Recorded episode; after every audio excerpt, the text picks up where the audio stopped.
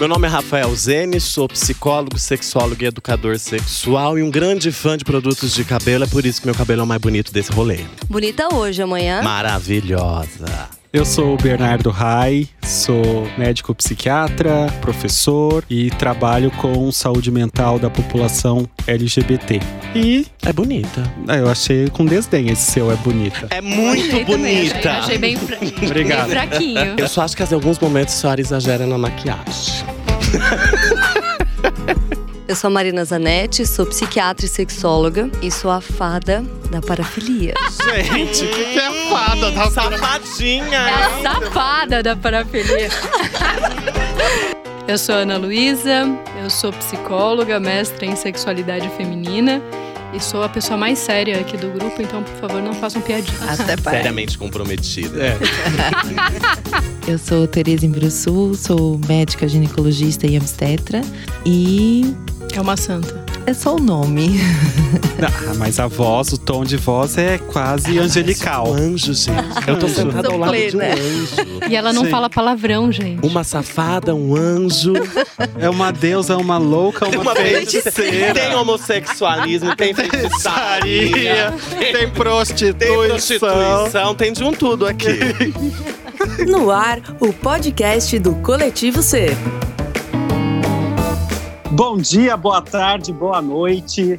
Esse é mais um episódio do Coletivo Ser. Vocês ah, estão achando a voz um pouco estranha? Não, não sou o Rafa Zene. Rafa Zene não pôde participar hoje, mesmo à distância. Ele está em um retiro espiritual. é, Nele mesmo.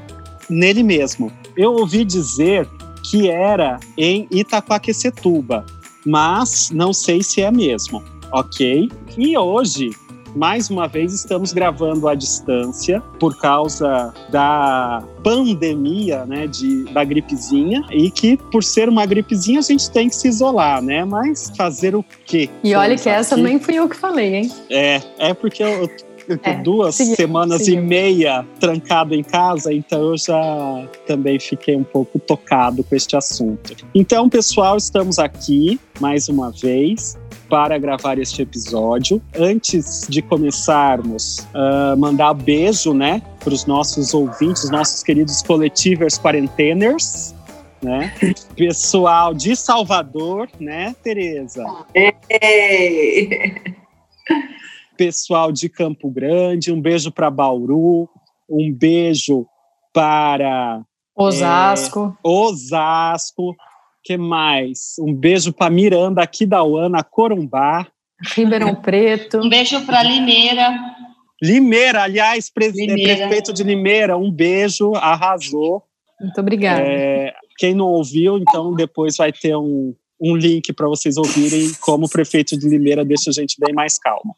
Eu gostaria também, antes de começarmos o episódio, eu gostaria de lembrar- mandar um beijo.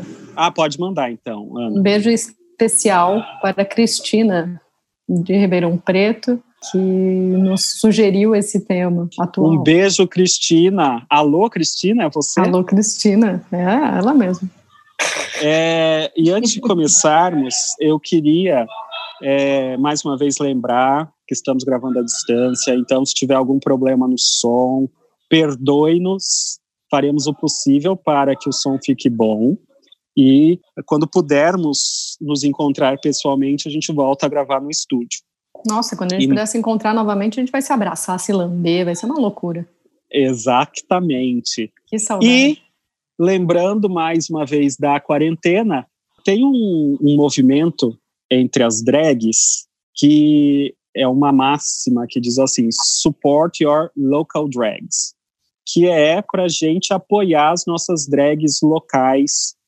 E eu gostaria de convidar a todos a apoiarem os ah, micro e pequenos empreendedores da sua região, as pessoas que também estão em quarentena e que precisam do trabalho para manter a sua vida, né? Então vamos suportar, apoiar e por esse motivo vim também com a minha camiseta de, já vou fazer um jabá aqui, quem quiser fazer jabá, fiquem à vontade também. dos meus amigos do Coletivo de Dois, somos o Coletivo Ser, eles são o Coletivo de Dois, minha camiseta degenerada, e eles fazem roupas a gênero, é muito legal, e estão vendendo agora pela internet, porque a, o ateliê deles está fechado para visitas. É, meninas querem fazer jabá? Acho que tem um, um, que eu gostaria de fazer, que é o que eu também dou um, um suporte, um apoio, que é o pessoal do Fruta Imperfeita, que eles pegam de pequenos produtores da região e distribuem a fruta que não vai para o supermercado. Então, eu acho que é uma boa, é uma boa iniciativa. Já era uma boa iniciativa desde antes. Agora ainda mais, principalmente porque eles usam esses pequenos produtores da região. Mais alguém? Ah, e talvez reforçar, acho que o nosso papel como profissionais da saúde, né, que agora estamos é, autorizados é, em atender em telemedicina e que os pacientes né, mantenham o acompanhamento deles e mais do que nunca é necessário, né? Assim como os clientes com as terapias é importante para todos, né? Para a saúde mental e para a estabilidade de todo mundo. Tereza? Não tenho nada Manda muito. um beijo, então. nada muito a acrescentar.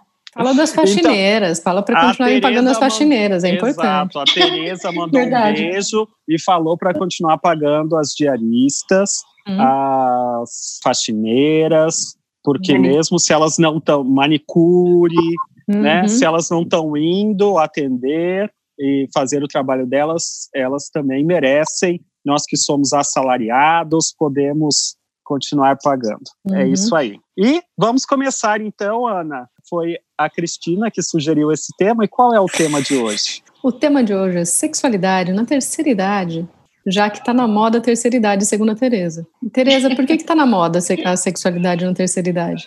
Não, não tá na moda a sexualidade e terceira idade. Eu acho que por conta dessa pandemia, os idosos estão muito em evidência, né, no sentido de ser o maior grupo de risco aí. Então, eu acho que, na verdade, é uma população que geralmente fica sempre à, à margem de muitas coisas. E quando a gente pensa em sexualidade, não é diferente, né? Quando a gente pensa em sexualidade, a gente pensa que o idoso em si não transa. Então, eu acho que é um tema que, nesse, nesse momento em que a atenção está voltada aos idosos, atenção principalmente em relação à saúde desses idosos, aos cuidados desses idosos, eu acho que a sexualidade faz parte né, desse, desse boom de qualidade de vida. Então, óbvio que eu acho que não é um episódio voltado para a quarentena, nem para isolamento social, mas eu acho que, que vem a, a acrescentar. Uhum. E é uma coisa que eu queria salientar é que o pessoal vem até fazendo muita piada, assim, porque os idosos saem muito para as ruas, eles têm saído muito, né? E as pessoas têm observado o movimento dos idosos, né? E interessante que, muito provavelmente, eles sempre saem muito, ou seja, é, os idosos são pessoas ativas, são pessoas que continuam a vida delas, né, como todo mundo. Sim, mas agora tá super evidente. Segurar eles dentro de casa tá difícil, viu? Tá um tal de, ah, mas eu preciso ir ali, eu preciso ir colar, eu vou levar um bolo pra vizinha. Tipo, gente. É. Eu acho que as pessoas têm uma imagem de que os idosos são pessoas que, que já estão mais em casa, com atividades, é, sei lá, é, dentro do próprio microambiente. Mas não, né? A gente observa que é, a, a expectativa de vida aumentou absurdamente. E as pessoas, mesmo quando elas não estão economicamente ativas ainda, elas mantêm seus projetos, né? Então, são pessoas que se relacionam, que saem para fazer coisas, que têm seus compromissos, assim como a gente. Eu queria fazer já o meu primeiro manifesto de hoje falando que quando falam que a gripezinha, por exemplo, só vai pegar idoso e pessoas doentes, já estão colocando o idoso também nesse lugar de qualquer coisa. Uhum. De tipo, ah, é final de vida, idoso a gente não tem muito o que se preocupar. Uhum. Então, uhum. essa fala, né, de, de uma pessoa muito importante da nação, mostra o tanto que as pessoas pensam isso mesmo, de que ah, idoso, idoso já foi, já terminou a vida, não, não, precisa se preocupar. E o que não é isso que acontece, tem, tem muita uhum. coisa ainda sendo pensada, sendo feita para a qualidade de vida dessas pessoas idosas. Lembrando que quando a gente fala idoso, também não quer dizer aquela pessoa que já está na casa de repouso ou que já está para lá dos seus 90 anos. O idoso começa a partir dos 60, né? E é jovem. Sim, e uma, eu acho que uma coisa que a Marina falou que é importante em relação a ser ativo economicamente e tal, muita gente passa a vida inteira trabalhando feito um condenado, esperando para aposentar, para ir poder aproveitar a vida. Então, lembrar uhum. que essa é uma população também que tem a possibilidade de aproveitar muita coisa da vida. Uhum. E a, a sexualidade não deve ser deixada de lado também é uma das coisas boas da vida para ser aproveitada, né? Eu acho que até mesmo quando a gente tenta achar uma palavra mais adequada para falar dessa população, por exemplo, a gente fala em terceira idade, a gente fala em maturidade, fala em idosos, a gente melhor idade, maioridade, a gente está sempre buscando uma forma de minimizar um, um, uma carga ou talvez um, um preconceito ou talvez tem, tentando falar de uma forma que, que, que deixe é, essa população mais incluída, né? A expectativa de vida é, está aumentando e a gente tem que ver com outros olhos essa população. Então, é uma população ativa, é uma população que transa sim, é uma população que, que tem as suas vontades de viajar aí, é, tem uma vida social, frequentam festas, então, eu acho que é importante por isso. E assim, eu acho que um aspecto importante, outro, é que tanto a religião, né, quanto as pessoas tendem a pensar que sexo está relacionado à reprodução, assim como muitos outros aspectos da, da sexualidade. E que o idoso é, principalmente da, pela parte feminina, por não estar em idade reprodutiva, não teria uma vida sexualmente ativa. Né? E a gente vê, por A mais B e por muitos outros aspectos da sexualidade, que a reprodução não tem nada a ver com vida sexual. É um dos aspectos, né? Não, eu fico aqui pensando em, em algumas, alguns pontos da, da sexualidade do idoso que eu acho que a gente, eu gostaria que a gente abordasse entre eles quando fica sozinha, quando perde o parceiro, como que redistribui essa sexualidade, como que faz com isso? Vocês querem comentar? Eu acho que quando a gente fala de sexualidade do idoso, além é, tem, um, tem um monte de coisa aí que que é socialmente é, julgado e moralmente julgado. Então, isso, Ana, eu acho que é uma, é um dos fatores das coisas que uh, acabam sendo vistas como algo negativo, né? Onde já se viu, agora o, o papai ficou viúvo e arranjou uma, uma mocinha aí para certeza que quer o dinheiro dele, ou a mamãe uhum. arranjou um cara que vai dar o golpe nela, ou a uhum. mamãe agora começou a sair com mulher, sabe? Coisas desse tipo que as pessoas acabam sendo julgadas, né? Porque tem ainda aquela ideia de que viúvo, viúva, viúvix, né? Tem que ficar guardando o luto para sempre. Acho que esse é um, um, um ponto complexo e outro ponto complexo é isso que você disse, né? De para onde vai essa sexualidade quando se está sozinho, né? É, e como, é, como achar, né, uma, uma dupla numa parceria, ou uhum. mesmo essa coisa de quebrar o, a parede e poder comprar um vibrador ou um masturbador. Uhum. E existem, é. existem vibradores para terceira idade que são adaptados.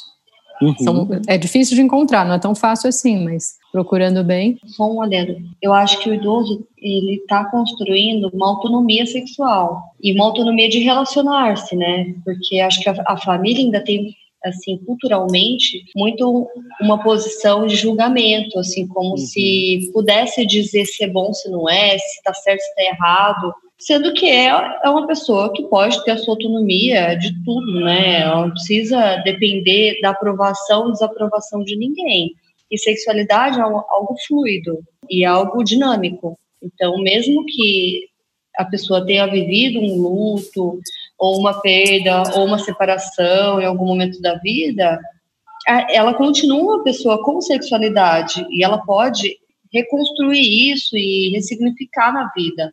Enquanto uma pessoa está viva, ela é uma pessoa portadora de sexualidade, né? O que eu ia sugerir é para a gente abordar a parte mais fisiológica e as uhum. mudanças que acontecem, né? E aí a gente entra na, na parte mais psíquica e dicas e tudo mais. O que, que vocês acham? Tereza, Boa. você que estudou. Sai que é sua, Tereza. Tereza, vai lá. Isso. Já que teu doutorado também é sobre climatério, né? O que a Ana falou é interessante porque os estudos eles mostram que a, quando a pessoa ela tem um parceiro ou uma parceira, eles acabam tendo mais relação sexual, eles acabam tendo mais uma frequência sexual do que quando você não tem um parceiro, uma parceira. E isso é, é mais difícil quando você chega aí nessa terceira você conseguir uma parceria sexual. Esse conceito de usar vibrador acaba ficando refém de, de um preconceito, né? Imagina um idoso chegar num sex shop ou buscar um, um vibrador. Então, existe um, um, um, certo preconceito nisso também. Existe realmente uma queda nessa produção de hormônio, tanto de estrogênio quanto de testosterona.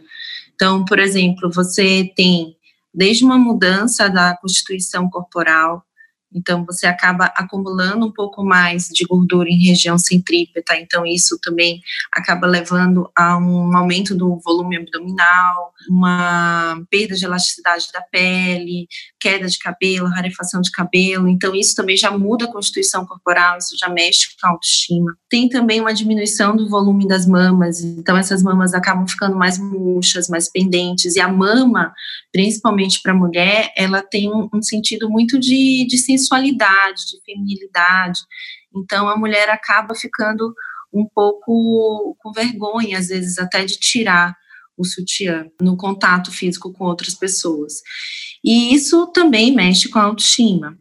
Quando a gente pensa na região genital, a gente pensa também numa vagina que está um pouco modificada também. Os grandes lábios eles ficam mais murchos, os pequenos lábios eles ficam mais proeminentes. Você tem pelos brancos na região pubiana, né, uma diminuição de pelos e os que têm as, ficam brancos. Você tem uma vagina que ela perde tanto em lubrificação quanto em elasticidade, então a vagina ela fica um pouco mais seca. Na hora de ter uma penetração, incomoda, arde, às vezes sangra e é desconfortável a vagina também ela fica um pouco mais fechada. Então, tudo isso a gente chama de atrofia, e isso é fisiológico, tá? Quando existe a possibilidade de fazer uma reposição hormonal, às vezes você acaba deixando isso um pouco é, deixando um pouco mais para depois todas essas mudanças, mas elas vão acontecer, independente de você até fazer uma reposição hormonal ou não. Às vezes tem formas da gente contornar isso, né? Então, usar um lubrificante, usar um hidratante vaginal, é, fazer reposição hormonal quando pode, na idade que pode. Pensando para o lado masculino, existe também essa mudança da constituição corporal, né, do, do biotipo, e uma coisa que incomoda muito os homens também é a questão da, da calvície, né? Então, isso para o homem mexe um pouco na, na autoestima. E a ereção também, ela não tem o mesmo vigor. Então, o pênis, ele não fica tão ereto, ele não fica tão duro, ele não tem uma angulação tão boa. É, quando a gente chega a, a, pensar na parte física, existe aí uma vagina que já está atrofiada, que já está um pouquinho mais apertada, e um pênis já mais murchos, já sem tanta potência. Então, essa, quando a gente pensa na penetração em si, na, na relação genital em si, fica mais comprometida mesmo. E, e é mais importante ainda a gente lembrar, principalmente nessa, nessa faixa etária, que o sexo envolve muito mais do que essa região genital. Então, inclusive, nos estudos, eles mostram que o ganho da sexualidade na sociedade é exatamente a intimidade emocional, o aconchego, a sensação de, de proteção, a sensação de, de, de compartilhar alguma coisa. Então, eu acho que, que essa orientação. Talvez o autoconhecimento, né? Porque ao longo da vida a gente vai se conhecendo mais. Sim. E, Mas eu acho que isso é muito relativo, porque tem algumas mulheres que nunca tiveram um orgasmo e que vão ter só uh, depois de muito tempo ou nunca vão ter e nunca se permitiram isso. E a outra e questão outra... que eu fico pensando é a questão da, da relação homossexual, hum, é tanto para homens quanto para mulheres, né? Como é que fica isso? Como que é que fica a, a, a região anal também é... muda? Como é que é isso? Posso fazer um adendo em algum momento? Que é, é, essa questão do autoconhecimento eu trago porque eu tenho um exemplo clínico mesmo de uma mulher que se conhece muito e que é, ela sofreu por conta dessas questões físicas bastante, assim, estava é, sentindo dor por causa da atrofia, estava precisando usar vários cremes. E aí, quando ela conseguiu passar por um atendimento ginecológico que a orientou com relação a essas questões físicas, isso melhorou muito, foi exponencial, tipo, a sexualidade guinou de uma forma incrível, porque já existia, assim, um conhecimento do próprio corpo, do que ela gostava em termos de fantasias, então, a questão, pelo menos, de fantasia já era muito, muito bem elaborada. Então, não quer dizer que a questão física sempre seja um empecilho, porque hoje a gente já tem meios de driblar um pouco isso, né? A pessoa não vai ser totalmente refém dessas questões físicas, assim como os homens, que depois que surgiu o Viagra, que conseguiu é, fazer com que a rigidez peniana continuasse melhor, eles também saíram de um gap aí sexual que eles entravam, né, por uma por estarem aí reféns de uma questão de rigidez, né, e que agora melhorou bastante. E, e o uso do Viagra é interessante porque trouxe esse problema para o casal, porque o homem muitas vezes toma o Viagra, mas a mulher ela fica sem essa orientação de como que ela pode melhorar a parte física. Então você acaba tendo um homem com uma ereção, com uma potência e uma mulher que se, sentindo dor na relação sexual.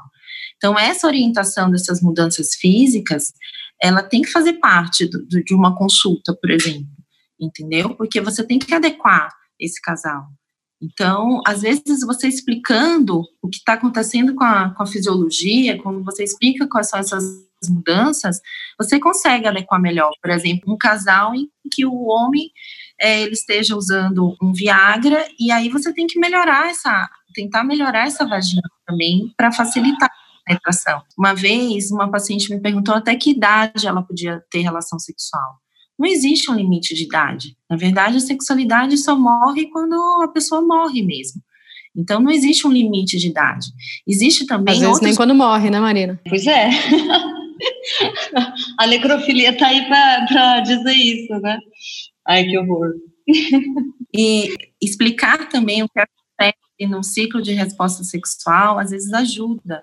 Então, por exemplo, o desejo sexual, ele pode diminuir, sim, com a idade. Né? Isso vai depender muito do tipo de relacionamento, isso vai depender das crenças que essa pessoa tem, isso vai depender da qualidade de vida de uma forma geral. Muitas vezes, na, numa terceira idade, a pessoa já tem outras comorbidades, então, por exemplo, tem artrose, tem fibromialgia, já passou por outras cirurgias, já passou por outras situações clínicas que também levam a uma limitação física, não só genital, né, mas às vezes uma limitação física de uma forma geral, assim. E o uso uhum. dessa medicação também, ela pode não ser adequada por questões de outras comorbidades, né? Problemas cardíacos e tal. Lembrar que, que a relação sexual não é só pênis e vagina, que aí senão a gente se, se restringe muito e fica muito heteronormativo, heterocis normativo. Lembrar que existem outras orientações sexuais e que essas mudanças corporais acontecem em todo mundo. Né? Então, uh, mulheres cis, uh, lésbicas, bissexuais, pansexuais também têm atrofia, né? também tem diminuição da lubrificação, vão ter que é, entender o próprio corpo, buscar adaptações e formas mais prazerosas, né? E também entre os homens cis, gays, bissexuais, com essa questão da disfunção erétil, com a perda de, de turgor na pele, a questão da flacidez muscular, né? Então não tem tanto rigor no músculo. Isso acomete todo mundo. E, e homens pra... trans que homens trans com, com as suas vaginas também e, e, e mulheres trans mulheres que continuam com o pênis, com pênis, também é importante fazer essa esse paralelo. E assim a gente ia falar né sobre o ponto de vista de saúde mental. É, o estrogênio ele de certa forma tem uma ele, ele promove uma proteção das alterações de humor. Então assim as mulheres depois da, da menopausa, elas passam a, se elas já têm algum histórico prévio, né, de ou transtorno de ansiedade ou depressão, isso pode é, piorar durante essa fase. E os homens também, com a andropausa, né, que tipo, com a, a a perda da funcionalidade da produção de testosterona, que isso acontece em qualquer homem a partir dos 40 anos, e a testosterona é um hormônio que promove energia, é, que promove é, libido, que promove tudo. É, o homem também tende a ter uma queda disso, né, que é gradual e que é normal, mas que pode, inclusive, levar a quadros de depressão ou transtorno de humor. Durante essa fase, é muito comum que pessoas comecem a sentir é, ou piorar quadros já pré-existentes. E esses quadros, tanto de ansiedade quanto de depressão, eles podem diminuir a libido, eles podem prejudicar os relacionamentos, eles podem prejudicar a funcionalidade. E tem um outro complicador, que o próprio tratamento também desses transtornos, as medicações, algumas, né, a maioria delas também pode piorar a função sexual. Então, todos esses são agravantes que, que podem prejudicar a vida sexual nesse momento. É, por isso que no, nos estudos, por exemplo, eles mostram mesmo que existe uma diminuição do desejo sexual, mas que tem, tem muitos fatores relacionados, né?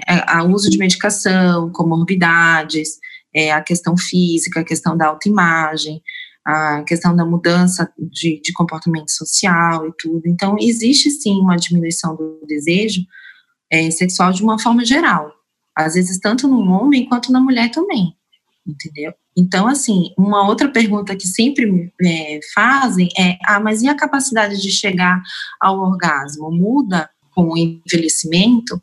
Então, assim, a gente tem que pensar que se às vezes o desejo ele não está tão alto, ele não está não tá sendo assim tão, né, o motivador assim para a relação sexual, às vezes o orgasmo ele fica um pouco refém desse desejo baixo. A mulher e o homem, eles não perdem a capacidade de atingir o orgasmo. O que acontece com o envelhecimento é que às vezes demora um pouco mais. Então, essa fase de excitação até chegar ao orgasmo, ela é um pouco mais demorada. E às vezes, para a excitação ser, ser eficaz mesmo, para ter esse momento de excitação, precisa de um estímulo, muito mais acentuado e por muito mais tempo também. E isso é, a gente tem que falar porque às vezes fica naquela expectativa de que queria ter as mesmas sensações de quando tinha 20 anos, de quando tinha 30 anos, ter a mesma sensação do orgasmo, ter a mesma sensação de excitação. E na verdade algumas coisas mudam. Não que não possam ser melhoradas, não que não possam ser é, orientadas para fazer de forma diferente mas é, adequar essa expectativa também de que com 70 anos de idade, com 60 anos de idade, a relação sexual vai ser diferente de quando tinha 30, 40 anos de idade. a frequência já vai ser menor, o desejo vai precisar ser muito mais estimulado, a excitação vai ter que ser por muito mais tempo, vai chegar ao orgasmo, só que às vezes é um orgasmo que é um pouco mais rápido, um, um pouco mais fugaz. Então, essa, essa explicação tem que fazer parte da, da orientação. O próprio período refratário, né, que é o período de recuperação entre uma e outra atividade sexual, né, ele vai ficando mais longo com a idade. Isso é normal. Então, uma pessoa chegou ao orgasmo, para ela começar uma nova atividade sexual, muitas vezes isso ao longo da, da, dos anos vai ficando mais espaçado. Mas é por normal. Isso que, por isso que sempre é bom garantir a primeira, né? Aí faz, faz direitinho a primeira, que aí depois, tipo, o que vier é lucro. Isso independente da idade, tá? Hashtag essa dica. Independente da idade. Garante a primeira, gente. Tempo de corona, né? Garante Nossa. a primeira. Nossa, em tempo de corona, então, com essa ansiedade toda geral da nação.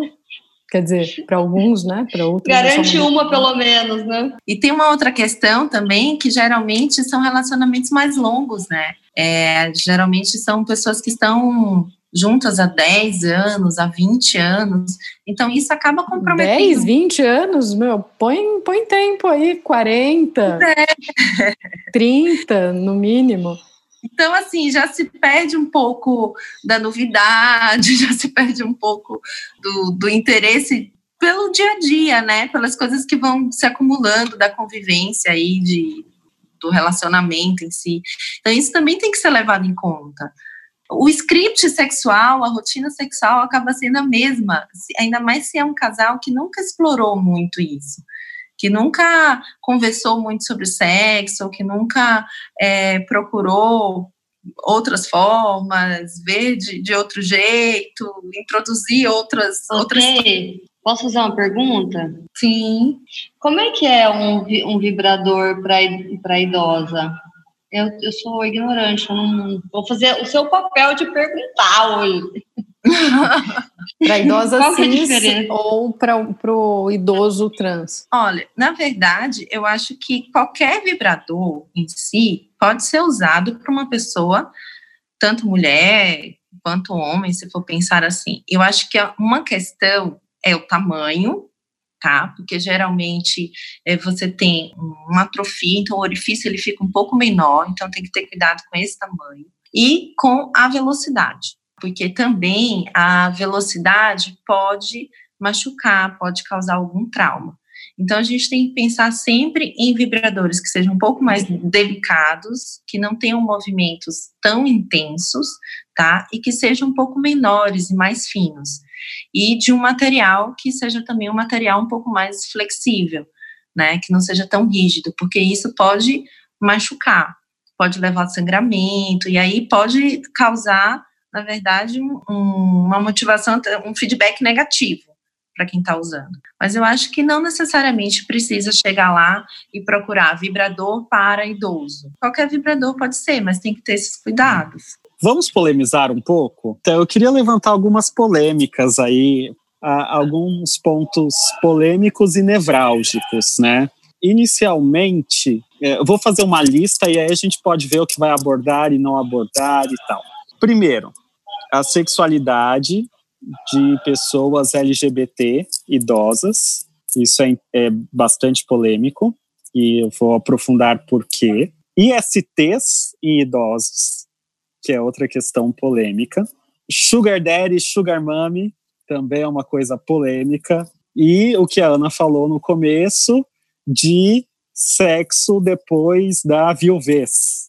Então, acho que são pontos aí que a gente pode explorar qual vocês querem começar, que, que quer, quem quer jogar eu quero, eu quero dar gasolina. um exemplo no sexo, no sexo da viuvez. É. É, eu atendi uma senhora que, que tinha ficado viúva recentemente. E assim, foi questão de um mês, ela encontrou um ex-namorado e voltou a viver um amor de adolescência, assim foi muito interessante como, como ela viveu tudo aquilo que ela não, não tinha se permitido viver. Uh, isso, isso eu achei legal, assim.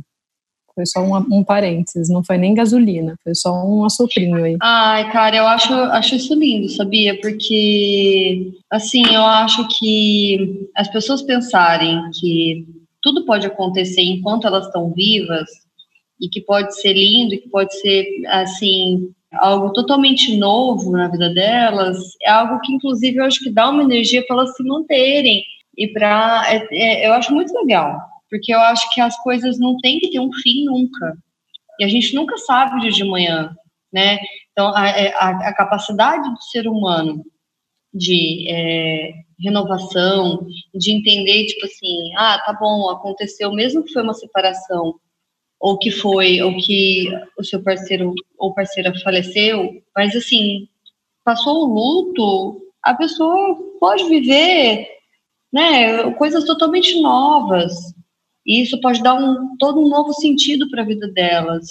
Então, isso que eu acho que é muito bonito de pensar na, na sexualidade em todas as idades, assim. Tem outra coisa que eu acho que é, que é legal pensar nisso também, é que tem pessoas que é, depois que ficam viúvos, viúvas, também não, não tem interesse sexual e tal, e que isso também é ok para as pessoas. Então, eu conheço, eu tenho pacientes, tem pessoas da minha família que falam assim: não, a, Fulano ou Fulana é a pessoa da minha vida e, e é isso. Tô sozinho e a, pessoa continua feliz, saindo, mas não tem outra pessoa ali junto com ela, né? Não vai levar ninguém para casa e tal, mas tem uma vida superativa e não necessariamente deixa de sentir prazer nas coisas, né?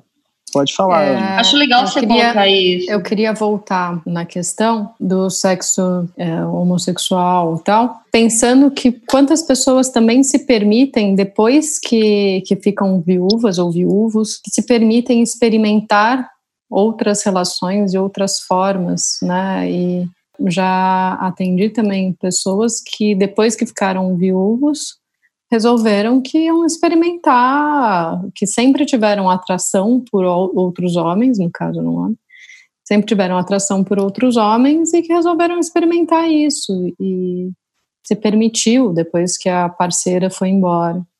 Então, a mesma aí tá um pouquinho alguns, de gasolina, B. Tem até alguns filmes, né, que tratam esse tema. Uhum. Eu não vou, não vou saber dizer algum nome de filme. Eu sei que tem filmes muito muito bons, assim, eu não estou lembrando qual. É, a, mesma questão é a identidade de gênero, né? Sim. A, identidade é algo totalmente fluido e que pode mudar ao longo da vida e pode mudar, inclusive, é, na, na terceira idade.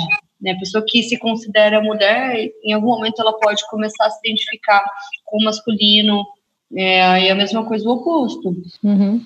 Como existem hoje algum, algumas atividades assim que focam também nos idosos, por exemplo, tem, tem festa de terceira idade, tem baile de terceira idade, tem grupos de viagens focados na terceira idade, até mesmo aplicativos de relacionamento né, se a gente for ver, eu acho que permite a uma, uma pessoa que, né, que tenha perdido seu, seu parceiro da vida, se tentar se relacionar de novo, se for à vontade e, e, e principalmente se tem essa curiosidade.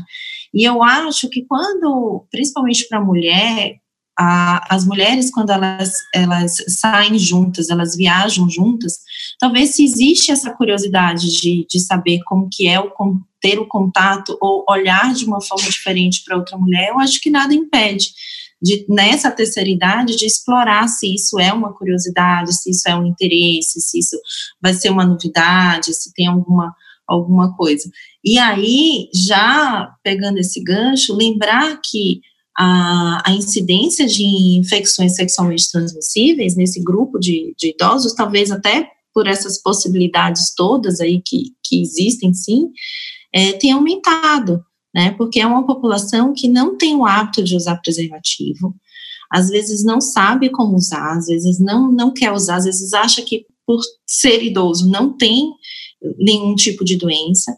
Então, realmente é uma população que vem preocupando, porque a, o índice de, de, de infecções tem aumentado. E tocando nesse assunto de ISTs, as medicações para disfunção erétil, né, quando elas entraram no mercado, foi um boom de HIV, sífilis e outras ESTs na, na população idosa. Eu lembro até, teve alguns anos, que a campanha do Ministério da Saúde de Carnaval foi sobre sexo entre idosos, né? Porque a incidência tinha aumentado de uma maneira muito, muito brusca. Eu é... vi, eu vi o, o, o boletim epidemiológico né, é, dos últimos 10 anos, identificou um aumento de cento e poucos por cento no número de HIV em idosos. Então, é. tipo, dobrou né, o número em 10 anos. Então, um absurdo, assim, foi, foi demais. E parece que o gap entre a pessoa ter né, e saber do diagnóstico é mais ou menos oito anos. Ou seja, é um grupo que, tipo, até os profissionais de saúde também não têm ainda o hábito de pedir exames, de investigar. E as próprias pessoas também não estão preocupadas né, se elas têm ou não e também não estão usando preservativos. É um, é um grande problema aí que, que vem acontecendo mesmo. E lembrar que existem outras formas de prevenção, né, para HIV, pelo menos, né, a PrEP é uma delas, né, a profilaxia pré-exposição, e existe também a profilaxia pós-exposição, e que é legal que as pessoas saibam dessa possibilidade, porque é, são pessoas que muitas vezes não estavam acostumadas a usar preservativo, é, como a Teresa disse, às vezes nem sabem usar o preservativo direito, então, é legal discutir isso com um médico de confiança ou procurar na UBS, no posto de saúde. Tem, uh, tem os CTAs, né, é, que são centros de acompanhamento para ISTs. Então, tem um monte de lugar que você pode se informar a respeito disso, o que é, Cara, o que é bem interessante. Uma vez eu fui pedir exames para minha mãe e coloquei lá todas as sorologias. Aí ela olhou assim e falou assim: Ai, por que você está pedindo HIV para mim? Eu falei, mãe, você é uma pessoa, não, não leve isso para nenhum lado pessoal nem nada.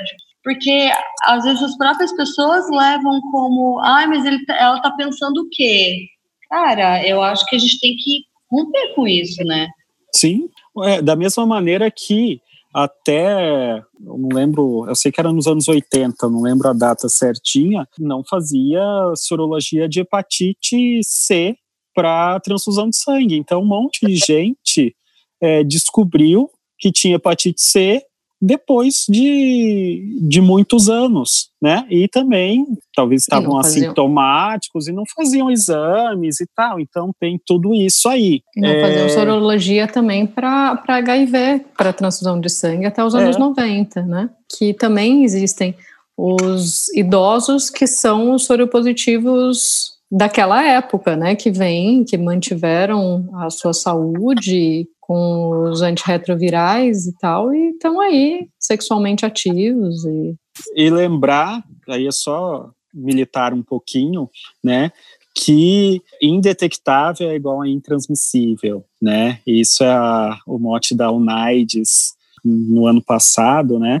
E que é importante a gente lembrar disso, que lutar contra a sorofobia, que é um problema grande que, que a gente percebe aí. E outra coisa, falando de HIV, lembrar que muitas pessoas e lá nos anos 80 perderam vários amigos, amigas, pessoas do seu convívio quando teve o boom da AIDS, né, antes de saber que era o HIV que causava e depois até chegar o AZT no mercado e tal, muitas pessoas perderam a sua rede de, de amigos, de familiares, e que isso também acabou tendo um impacto grande na sexualidade de muitos indivíduos e que acabaram se fechando, não se permitindo viver uma sexualidade plena, talvez desde aquela época, e que carregam isso ao longo da vida. Diga, Ana. Eu quero, já que, já que rolou o momento militância, também quero fazer uma, um apelo aqui, que esse ano os programas de AIDS foram perderam muito muito incentivo e muito dinheiro que foi tirado do porque ah não precisa e também soro positivo gasta-se muito dinheiro com eles essa foi a justificativa para tirar dinheiro do, de programas de AIDS esse ano. Complexo. E Sugar Daddy, Sugar Mommy, e aí, o que, vocês... Esses dias a gente, eu estava na casa dos meus pais, e aí no, no almoço de domingo a gente estava discutindo isso. E tem várias interpretações, a gente chegou à conclusão assim que isso também é visto de um prisma muito machista, né? Porque se o cara é hétero e tem uma, uma sugar baby, né, mantém uma, uma novinha e tal, é ok, né? O cara, ai, nossa, o, o tiozão que tem uma namoradinha. Se é a tiazona, né, que mantém um, um boy, isso é visto como, nossa, que absurdo, onde já se viu, por que, que ela tá, faz isso, que pouca vergonha. E aí, o que, que vocês acham desse assunto? Eu acho, Cara, eu, eu acho, tipo, cada um tem a sua sexualidade, cada um tem o seu dinheiro, cada um tem o seu direito de fazer o que quiser com ele, desde que as duas pessoas estejam consentindo com isso, uh, cada um tem o seu, o seu direito. Eu acho que alguns momentos isso é complexo na, na questão do outro, do, do que, que o outro tem a expectativa, tanto para para novinha ou novinho que tem expectativa de, sei lá, de casar com aquela pessoa ou qualquer coisa assim, a outra pessoa não está afim de casar com ela, está afim só de manter esse tipo de relação ou o Sugar Daddy ou, ou, a Sugar Mommy tem vontade de, de efetivar aquele novinho e o novinho está só na balada. Isso eu acho complexo, a gente conseguir manter as relações saudáveis uh, emocionalmente, mas uhum. fora isso, vai ser feliz, gasta teu dinheiro que você ganhou a vida inteira. Não sendo pedofilia, Estou presumindo que é acima é. dos 20, vai. Claro, não, não, as duas pessoas consentindo, com autonomia do seu corpo, do seu desejo, do seu afeto, tudo bem. Acho que assim, a pessoa vai ter que lidar talvez muito mais com uma convenção social do que com um aspecto real, né? É muito mais algo da moral aí do que. Eu acho que tem duas questões também. Eu já tive, por exemplo, uma paciente quando, quando eu estava estudando menopausa, que ela disse assim: doutora, então com certeza eu não posso engravidar agora? Certeza que eu não posso engravidar? E eu falava: não, você não pode engravidar, você, né? 60 anos e tal, enfim, você não pode mais engravidar. E aí ela dizia que ela sempre viveu com, com medo a vida dela inteira, que ela nunca quis ter filhos, de engravidar. Então, naquele momento, ela ganhava uma liberdade sexual junto com a certeza que ela não ia engravidar e que estava mais seguro do que qualquer método contraceptivo. E me marcou, porque eu achei bem interessante ela ter aquela certeza e aquela sensação de que assim, ela tirou um peso das costas dela. Então, eu acho que isso é um ponto que pode é, favorecer, às vezes, essa, essa relação, né, mesmo com, com idades, em faixas de idades diferentes. É, Normalmente questão... quem escuta esse doutora eu não posso engravidar fica pensando, nossa, coitada, né? Tipo, ela, ela deve estar tá querendo engravidar, ou ela quer engravidar em algum momento. E não, né? Era totalmente o contrário. Era, nossa, que ótimo, yes. Agora eu não engravido mais, vou sair transando. Exato. Então, é, o que pode ser limitante para algumas pessoas pode ser libertador para outras. Exato. Então, para ela, ela me marcou bastante essa paciente. E uma outra situação que hoje eu acho que as pessoas buscam uma qualidade de vida de uma forma geral que talvez em outras gerações a gente não, não tivesse da mesma forma. Então, todo mundo hoje busca uma atividade física, busca uma alimentação saudável, busca ter um aspecto mais jovem, né, mais de autocuidado também, de pele, de, de cabelo, de, de físico, de saúde, de, de uma forma geral. Tanto que a estética genital tem crescido muito. Por quê? Porque as mulheres elas querem ter até é, elas começaram a ver que o rosto está ficando mais jovem, mas que a, a vulva e a vagina não, não, não correspondem a esse rosto mais jovem. Então, a busca por estética genital, de ter uma vulva mais rejuvenescida, então hoje se fala muito rejuvenescimento, né, vaginal, rejuvenescimento vulvar. Então, existe essa correria atrás também de, do aspecto mais jovem de uma forma geral. E eu acho que isso também é um fator que talvez facilite essa relação aí em, em faixas etárias diferentes. E o rejuvenescimento anal também tem sido buscado? Na verdade, quando se fala da região anal, se fala mais em clareamento, né? Em clareamento da região anal. Mas ah, rejuvenescimento anal, eu não sei. eu também não sei. É, o que eu sei. Não, gente, mas assim, eu acho que o ânus, mas... ele não muda tanto com a idade quanto a vagina. É, acho né? que não fica frouxo, né? Não, é mas, mas a ideia, por exemplo, possível, por exemplo, não, não, estou pensando em fisioterapia, alguma coisa assim, para manter o turgor, elasticidade e tudo mais, né? Então, pensaria mais em exercícios do que qualquer procedimento. É, Estético.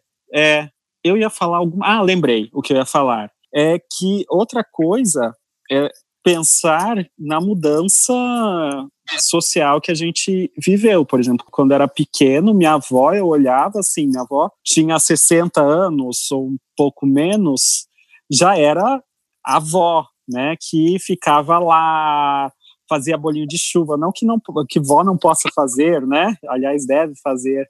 Mas você olhava tipo era tipo Dona Benta, assim, a visão de vó que a gente tinha de pessoa de 60 anos era uma velhinha de pituca no cabelo, o velhinho lá com bengala.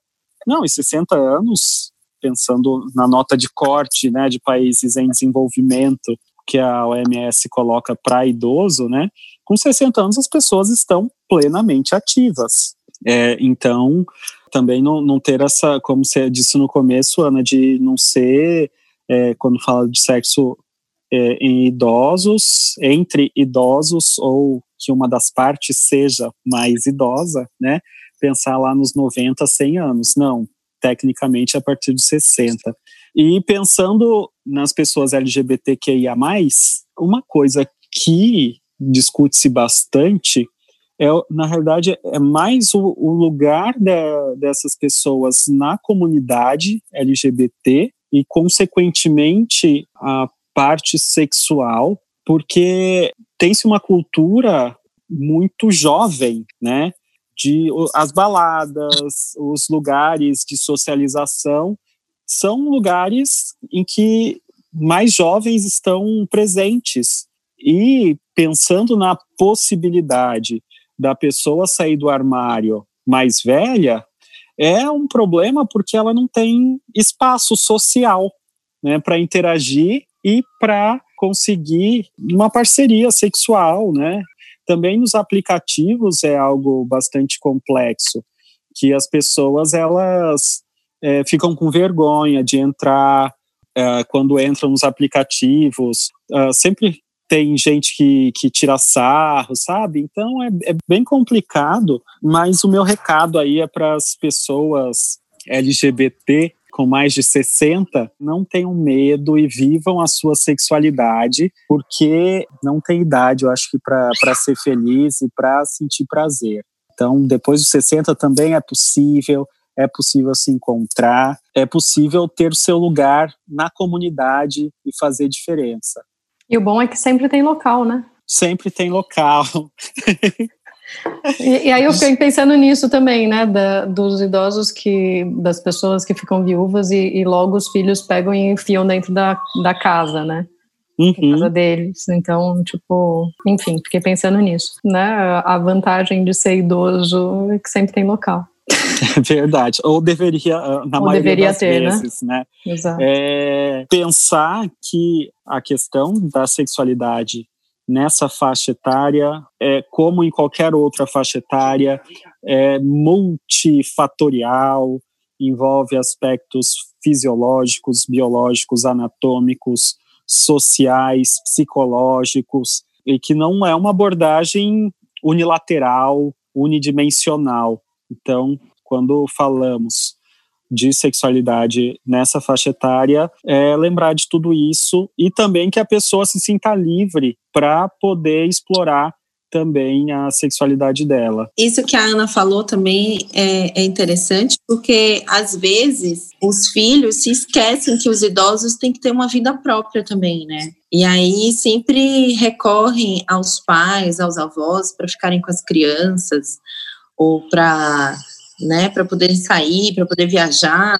E às vezes esquece que esse idoso também tem a, a, uma vida própria, tem as suas vontades e levar o idoso também para morar em, em, casa e às vezes não dá privacidade a esse idoso. Então, como que fica essa sexualidade dessa, dessa pessoa mais idosa?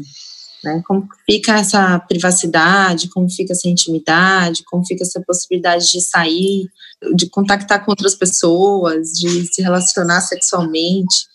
E, inclusive, de se masturbar, né? Uhum. Porque em alguns casos aí enfia no quarto do filho mais novo, sei lá.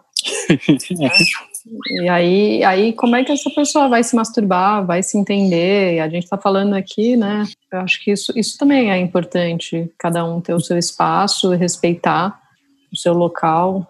Gente, pode hum. falar, Tereza. Não, é para as pessoas que trabalham na área de saúde, de não se sentirem assim envergonhados também de questionar sobre a sexualidade, de não se sentirem, é, ah, estou sendo inadequado se eu perguntar como é que é a vida sexual de uma pessoa mais idosa, né?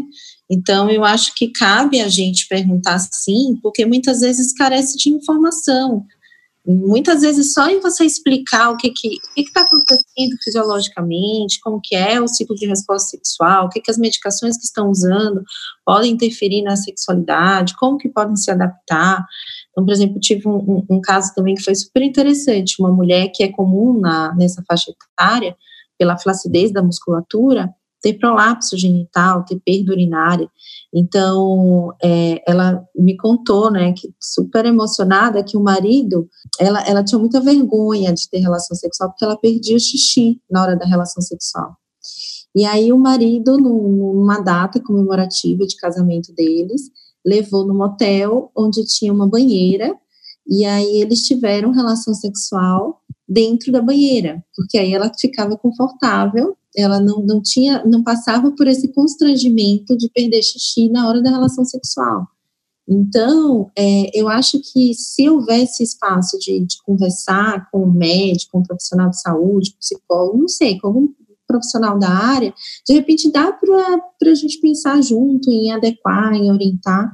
É, eu acho que, complementando o que a Tereza falou, é, a questão é o, como você vai perguntar e como vai abordar isso. Não vai chegar com os dois pés no peito, perguntando, e aí, tá metendo? E aí, tipo, ficou transeiro agora? É, agora que está viúvo, tá transeiro. Não, não ah, dá, safada, né? Chega, é. chega no consultório e fala, vai, safada.